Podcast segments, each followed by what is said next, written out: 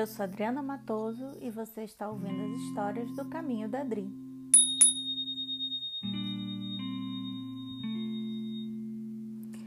Hoje eu vou contar a história do Patinho Feio. Essa história ela foi escrita por Hans Christian Andersen e ela foi publicada pela primeira vez em 1845. Essa versão eu me baseei na, no livro Mulheres que Correm com os Lobos, de Clarice Píncola Stace. Então vamos lá. Já estava quase na época da colheita. As velhas faziam bonecas verdes com palha de milho, os velhos remendavam cobertores, moças bordavam flores rapazes cantavam enquanto empilhavam o feno, mulheres tricotavam blusões para o frio que vinha. E assim, lá no lado dos rios, uma pata chocava uma ninhada de ovos. Tudo estava indo como deveria ser para uma mamãe pata, e os ovos, um a um, começaram a tremer e a e a sacudir, e até que as cascas racharam e um a um foram saindo os patinhos.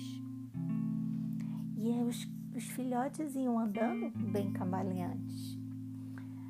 Porém, havia um ovo que não se abria. A pata ficou preocupada. Esse ovo era grande e ele não se mexia. Uma velha pata veio visitá-la e falou: Nossa, por que, que esse, esse ovo ainda não, não rachou? Eu acho que é um ovo de perua. Não serve como ovo. Não se pode levar peru para dentro d'água. Você sabia? Ela sabia, porque já havia tentado.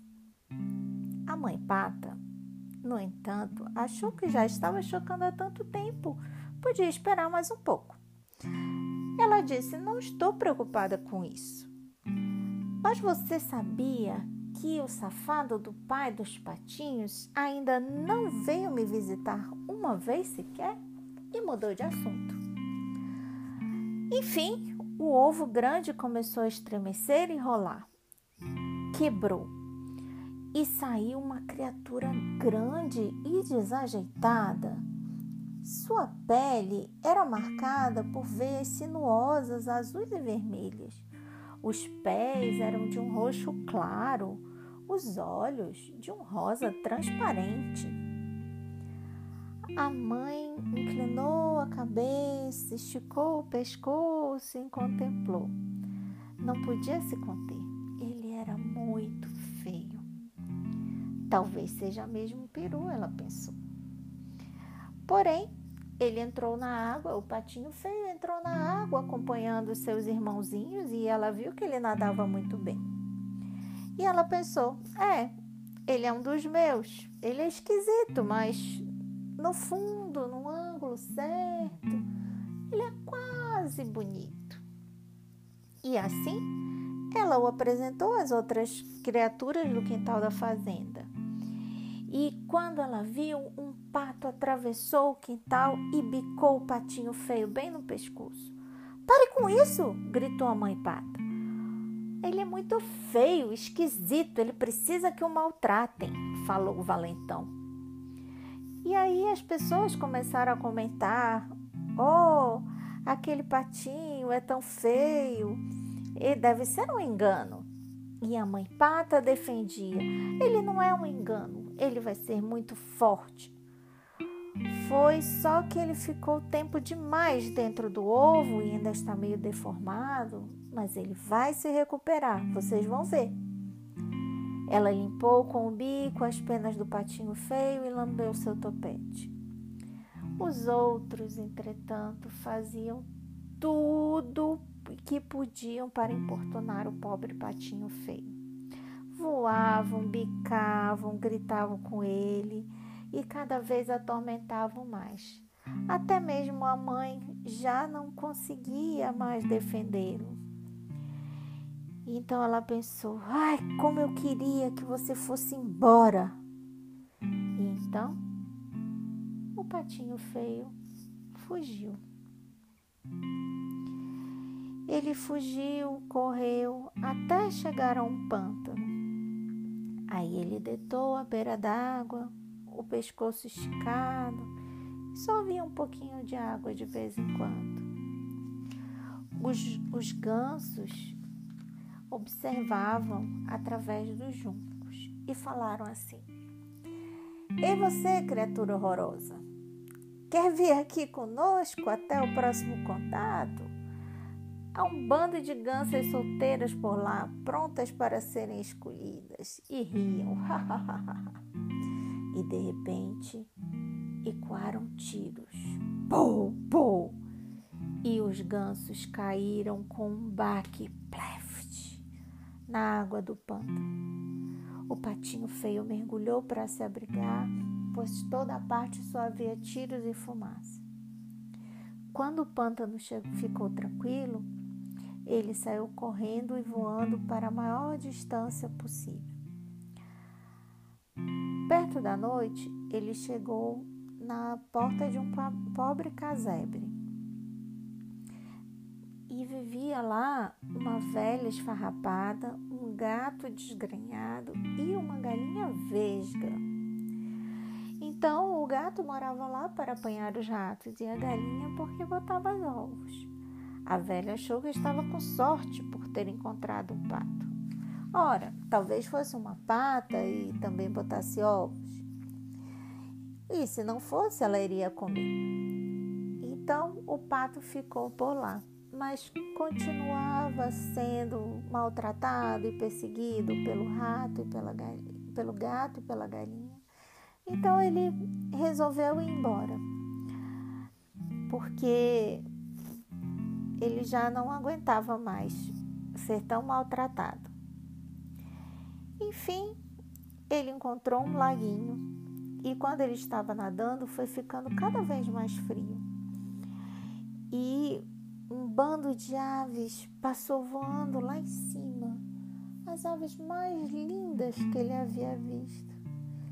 Elas gritaram para cumprimentá-lo e ouvir suas vozes fez com que o coração do patinho saltasse e apertasse ao mesmo tempo.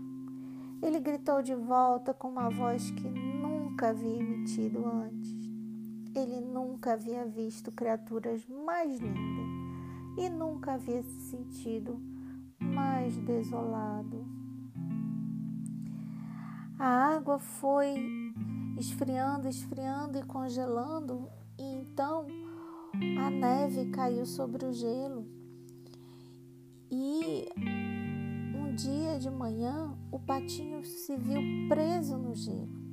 E aí ele achou que ia morrer. Então, um lavrador que passava por ali libertou o patinho, quebrando o gelo com seu cajado. Ele levantou o patinho, abrigou no casaco e voltou para casa. Na casa do lavrador, as crianças queriam pegar o patinho, mas ele ficou com medo, ele já havia sido tão maltratado. E aí ele voou, mergulhou direto num balde de leite e, quando saiu todo molhado e grudento, caiu num barril de farinha de trigo.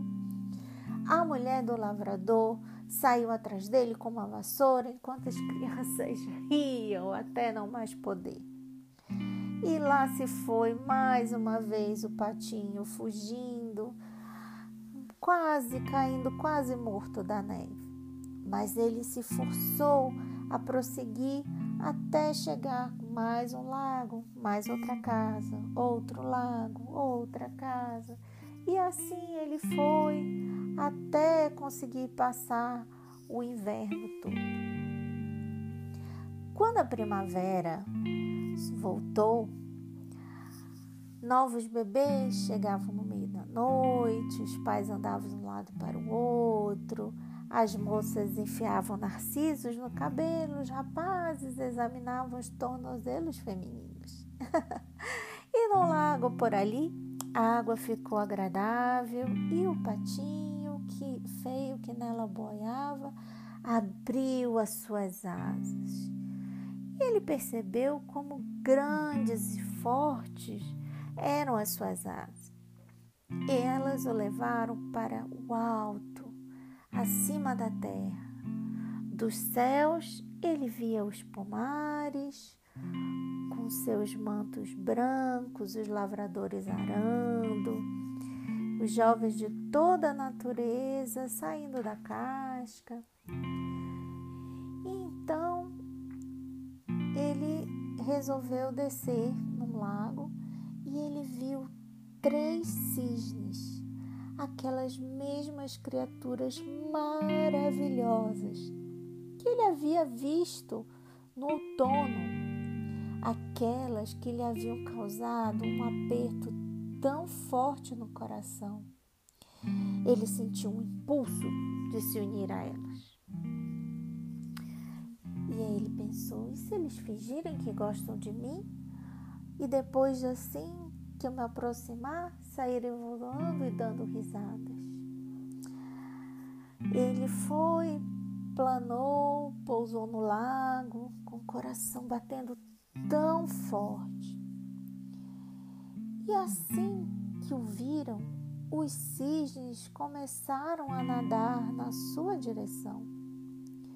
E ele pensou: sem dúvida, é o meu fim. E para sua surpresa, os cisnes começaram a conversar com ele. E ele olhou para sua imagem na água e, ora que surpresa!